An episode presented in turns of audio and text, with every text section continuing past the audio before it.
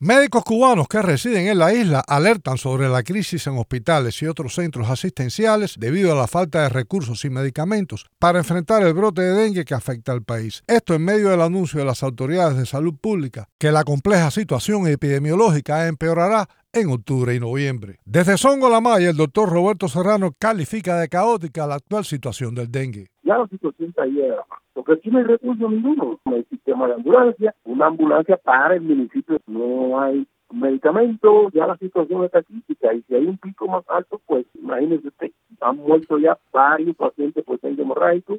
En Palma Soriano, la enfermera e intensivista Niurka Carmona señaló. Ya habilitaron dos escuelas porque el Hospital Ambroso Grillo de Santiago de Cuba ya está colapsado totalmente. Aquí no hay nada, ningún antihistamínico, aquí no hay nada, dipirona, aquí no se está fumigando en Palma en ninguna parte. Aquí las calles están llenas de basura porque no hay combustible. Hay que vivir en este país para saber lo que estamos pasando aquí. El doctor Eduardo Cardet, desde Velasco en Holguín, advierte sobre las pésimas condiciones existentes actualmente para enfrentar el brote de dengue. Podemos asegurar que el dengue está fuera de control porque las acciones más importantes que se pueden llevar a cabo para erradicar el vector no se están haciendo. Y lo otro, las instalaciones médico-sanitarias, desde los consultorios, la red de policlínicos, de hospitales. Es preocupante las pésimas condiciones y el desabastecimiento y la falta de insumos y medicamentos que existen a todos los niveles. No hay medicamentos en los hospitales ni tampoco capacidad para enfrentar el incremento de los casos del dengue, aseguró desde Holguín el traumatólogo Ramón Zamora. Cada día